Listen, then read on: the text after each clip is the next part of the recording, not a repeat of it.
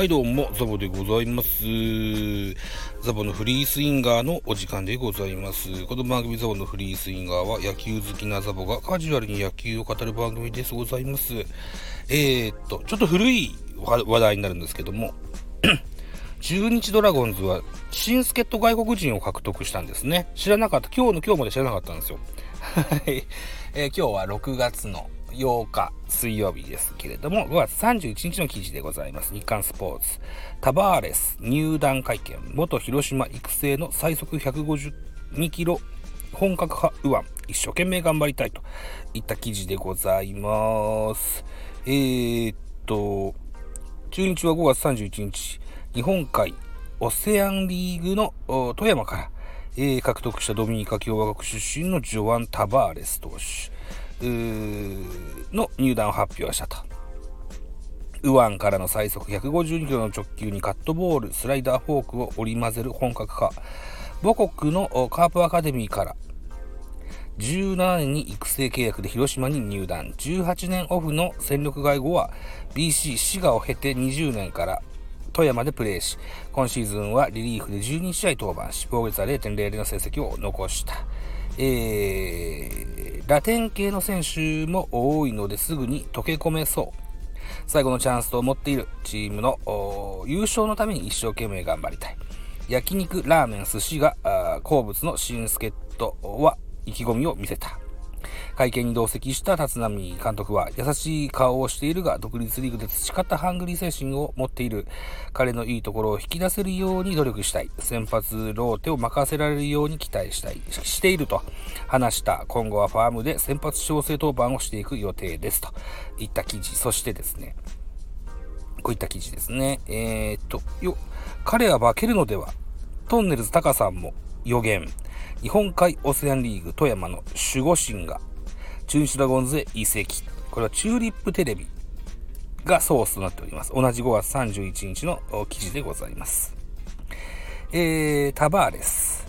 えー、投手はドミニカ共和国出身の27歳、身長188センチ、106キロで、えー、最速152キロのストレートが武器、えー、一昨年のシーズン途中からサンダーバーズに加入し、昨シーズンは先発の2枚看板の一人として活躍している。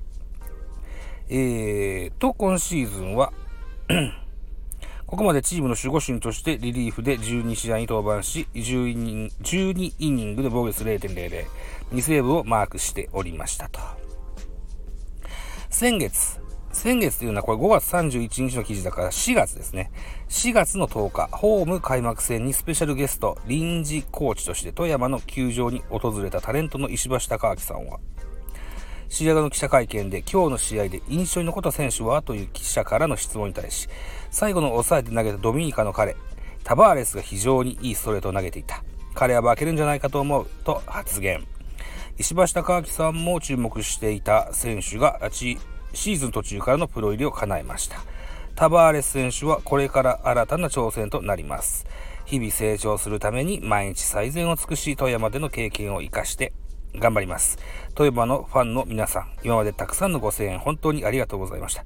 これからは中日ドラゴンズの選手としてチームの力になれるよう精一杯頑張りますので応援よろしくお願いしますとコメントしていますと。いったような変わったキャリアのタバーレスという新助っ人外国人ピッチャーが中日に入団したといったような記事でございましたね。うん。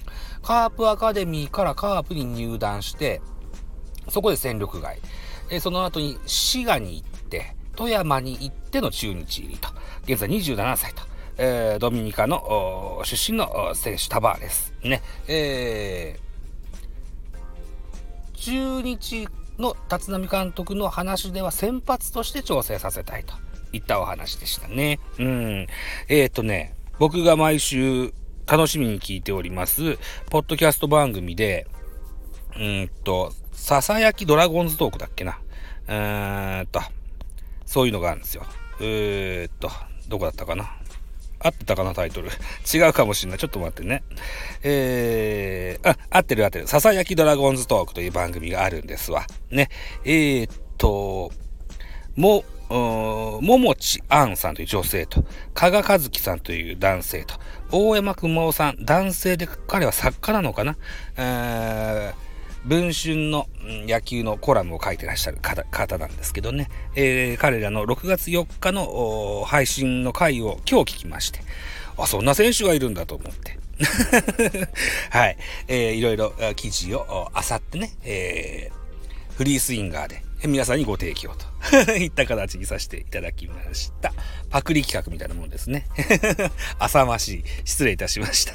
ということで、スタンド FM ザボのフリースインガー、えー、たまにこんなペースで、えー、こんなペースじゃない、こんな記事をご紹介したりしております。はい。もしよかったらまた聞いてやってください。